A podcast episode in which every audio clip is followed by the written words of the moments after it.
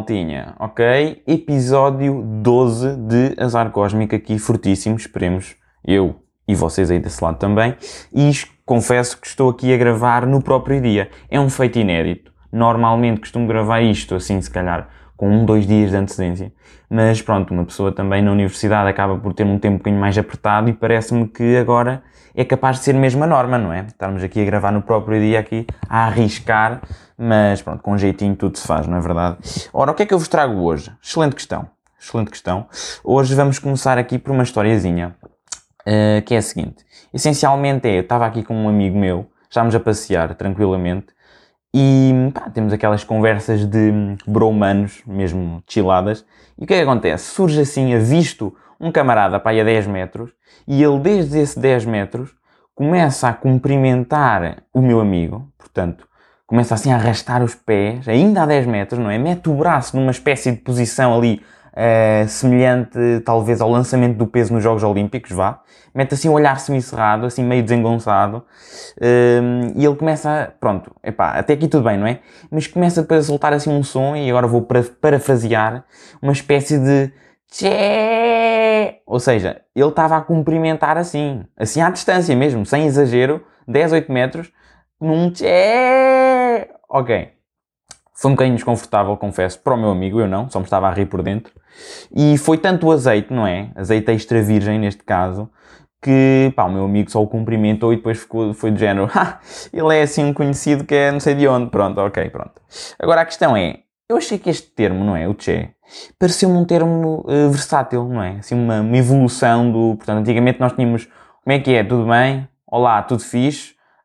Está uh, tudo em cima? Ou como é que é, não sei o quê, pronto. Este tipo de, de coisinhas portanto, já estão a ser abandonadas pelos campeões de hoje em dia, não é? E temos um, uma espécie de elisão, uma, uma junção entre o está tudo e o como é que é, fica assim um tché, não é? Que é o primo do chá. Então, resultado, eu sinto que eh, também é um termo que acaba por ser versátil, não é? Pode ser utilizado em várias situações. Uh, sei lá, assim, por exemplo, o preservativo furou, tché, não é? É chato. Não lavei a louça e ouço a minha mãe abrir a porta de casa. Tchê. Não dei mute na aula online e a professora ouviu-me a dizer que só vim marcar presença e na realidade estou a ver séries da Netflix. Demasiado específico, eu sei. Mas pronto, não obstante. Tchê. Portanto, estão a ver, acho que isto é versátil. Acho que se ajusta a, várias, a vários momentos, vá. Uh, e pá, desde então que sinto que é necessário fazer assim um esforço quase que diário para uma pessoa utilizar assim pelo menos um tché por dia, não é? é? Acho que é gratificante e acabo por recomendar eh, para todos vocês vivamente. Experimentem, olhem que depois isto, quando começa, não termina. Gosto muito, aprovo. Olha, e por falar em aulas online, uh, pá, estou aqui a ter uma professora que é intragável, não é? Uh, é assim, para já, numa aula online, nós já todos temos problemas técnicos uh, seja da internet, seja a nível de som, seja a nível de, sei lá, a própria professora que não consegue do lado dela meter as coisas a funcionar, tudo bem, temos todo, todos de ser compreensivos. Agora, uh, ela cometeu aqui dois erros um bocadinho chatos, que é o seguinte, para já, presumiu que nós não nos esquecemos de nada das disciplinas anteriores, não é? Logo aí, grande erro, porque qualquer estudante universitário que vai de férias por mais de um período de dois dias automaticamente se esquece do que aconteceu anteriormente, pelo menos parcialmente. Uh, e depois, este aqui é ainda mais grave, não é? Quer dizer, fica ofendida, toma como ofensa, quando a malta não sabe. Ora, pois claro, ficou ofendida com todos os 34 ou 35 caramelos que estavam na chamada. Que é ridículo, não é? Mas, mas, mas atenção, isto foi uma ofensa, mas não é ofensa do género, ah meu Deus, estou ofendida, estou aqui no meu cantinho, vou chorar. Não. Isto a professora fez questão de perder cerca de 70% da aula a irritar-se e a dizer que já devíamos saber quando a ironia da coisa é que ela já podia ter utilizado esse tempo que teve a fazer uma espécie de birra para explicar. Não é? Ou, ou estou errado? Quer dizer, um gajo paga propinas digo eu, aqui do, do, alto do cume da minha ignorância, para ser ensinado, não é? Não é para levar ralhetes e birras assim durante duas horas, não é? Estive lá, é que se não há aula é inútil. Porque se é para eu estar lá a ser enxovalhado, eu e os outros, que, uh, portanto, não sabemos e que devíamos saber e que já devíamos ter estudado e blá blá blá, toda esta corrente de, do devias e do devias, em vez de simplesmente ela perder 5 minutos desse tempo para explicar que, que até era uma coisa simples, pá, não sei, parece-me uma má gestão do tempo do parte da professora.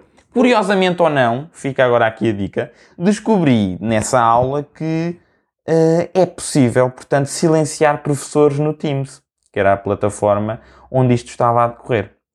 Não fui eu, confesso que não fui eu, mas podia muito bem ter sido, porque estava a pedi-las, não é? Estava-se a pôr a jeito ali para aquele, aquele silêncio. Mas sim, foi engraçado. E depois também esta professora fez uma cena que é muito chata, ninguém gosta disto, que é começou a dar a aula simplesmente para uma pessoa. Portanto, no meio destes 35, lá havia uma pessoa que até percebeu e que já sabia as coisas. Portanto, ok, foi uma universitária que sabia as coisas. Não se esqueceu de nada. E ela depois começou constantemente a fazer perguntas para ela, a dizer, ah, muito, vamos chamar-lhe, hum, sei lá, Catarina Volante. Whatever. Catarina Volante. Então a Catarina Volante, portanto, começou a responder, sabia tudo, e ela dizia, ah, muito bem, Catarina Volante, sim senhor, excelente. E pronto, obviamente que passado um bocado não era só a professora a ser silenciada, também era a Catarina Volante, não é? Uh, mas pronto. Lavo daqui as minhas mãos. Meus meninos e meninas, e malta que não gosta de programar. A questão é a seguinte. Um, saiu agora há pouco a música do Window, chamada Freaky, e sinceramente não me vou alongar. Já dei aqui um roast à, à do outro mano, a do Hugo Strada. E sinceramente acho que esta que saiu é melhor que a do Hugo Strada, pela, pelo simples facto de que, uh, pá, acho que sem som funciona muito bem. Uh, porque imaginem, o videoclipe é agradável visualmente, esta, esta do, do Window, é agradável porque tem ali uma cinematografia até catita, tem ali uns, pronto, tem uns flares, uns shots, umas luzes, não sei o quê, uns carros em andamento, pronto, tem só é uma produção, uh, portanto, superior. De resto, pá, horrível, não é? Ambas horríveis. Tanto a da hemodiálise no hospital, como esta que, sinceramente, não se percebe o que caraças está lá o homem a dizer. Não se percebe nada. Enfim. Malta, aí o jogo do momento é o Among Us não é? E eu já tive a oportunidade de jogar com três grupos diferentes de pessoas, mas vou-me focar aqui em dois. E eu sinto que depois de jogar, o que é que acontece?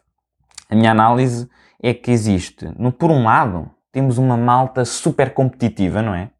Uma malta que joga aquilo religiosamente e, e, é tão religioso até que parece que estão na igreja, não é? Portanto, durante aquele processo de fazer as tasks, Uh, portanto, matar malta, fazer os, uh, pronto, as coisinhas, o, os reportes, andar a fingir que não sei o quê, pronto, tudo isso, eles jogam aquilo em silêncio, parecem, uh, pronto, que estamos na igreja, pronto, literalmente estamos na igreja, ali todos a rezar.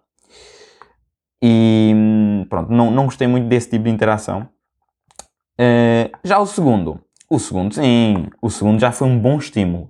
Foi um bom estímulo porque a malta estava muito mais chillada, nós, pronto, eles até queriam e, e, e, faziam questão de termos os microfones ligados durante todo, todo o jogo. E assim sim, foi muito mais divertido, porque dava para, até deu para conhecer malta nova, estavam lá duas ou três pessoas novas, e que eu não conhecia, foi muito interessante. E, e epá, o que é que eu sinto? Eu acho que este jogo, sinceramente, isto agora pode ser uma opinião que não é assim muito popular. Eu não acho o jogo nada de especial para ir além. Eu acho que o jogo vale vale pela interação que temos com as pessoas, não é? Em vez de ser uma chamada normal, é uma chamada onde estamos, pronto, com aquela brincadeira do ah, eu vou-te matar ou não sei o quê, e aí sim já há algo que surge a nível de, pronto, essa, essa conversa, essa, esse estabelecimento de, de, de amizades e por aí fora. Mas isto, mas isto digo eu, não é?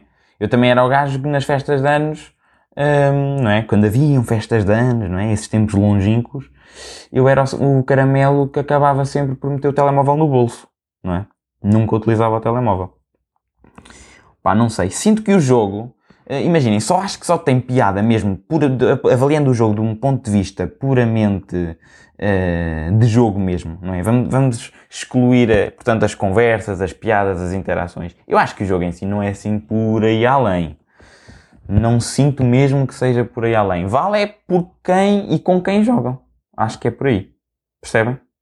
Não, as mecânicas são muito simples, o jogo. Acho que, sinceramente, ser crewmate, portanto, os, os camaradas fecholas que não fazem mal a ninguém, é, é, o que tem menos piada e é o mais secante que é andar a fazer as tasks, não sei o que. Acho que não, acho que tem piada em andar a matar. andar a matar. Mas pronto. Maltinha. Aqui fazer um breve update do Sr. Pimpão. O Sr. Pimpão, já falei de outra vez, é um homem que gosta de fazer uma espécie de expansão territorial lá no ginásio. E agora também aconteceu algo inédito. Também, não só eu começar o episódio e gravá-lo no dia em que vai ser lançado, mas também agora com o Sr. Pimpão lá no gym. O que é que acontece?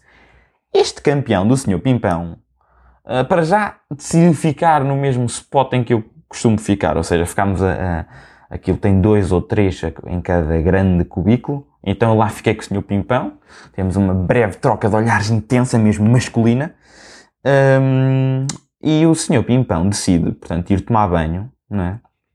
E faz o que uh, não, não, portanto, não, não, não é aconselhável, que é fazer uma espécie de estendal. Ele acaba por estender tudo, tudo, desde as suas cuequinhas da Intimissimi, desde, sei lá, uh, a sua cena da bicicleta, desde a garrafa d'água, desde a mochila, desde as meias, desde o capucho, desde os óculos de sol, porque ele também leva óculos de sol para o ginásio, desde, sei lá, tudo o que possam imaginar. Só faltava lá, sei lá, um jornal. E o homem tinha tudo. E ele estendeu da ponta à outra. Resultado. Quando eu cheguei, ele ainda não tinha chegado, magicamente. Portanto, uh, digamos que, como é que eu de dizer, não é? Assim de modo fofinho. Portanto, olhem, a gravidade fez o seu trabalho, não é? E acabou por, uh, quando ele chegar lá, ele acaba por verificar que a sua mala estava no chão. Foi isso. Foi a gravidade, tranquilo. Mas sim, este senhor Pimpão agora também já está a expandir-se neste território já ao nível de preparação e, e momento pré-balneário. Continua aqui um autêntico campeão do gym, sem dúvida. Malta, sinceramente acho que está feito. Está aqui um episódio sólido, digo eu com os nervos, uh, citando uma professora do secundário. Uma professora dizia isto. Malta, sinceramente, olha, portem-se razoavelmente bem, não é? Acho que não há necessidade de estarmos sempre a portar bem. Sim, só razoável. E, pá, como assim o episódio já terminou? Tchê!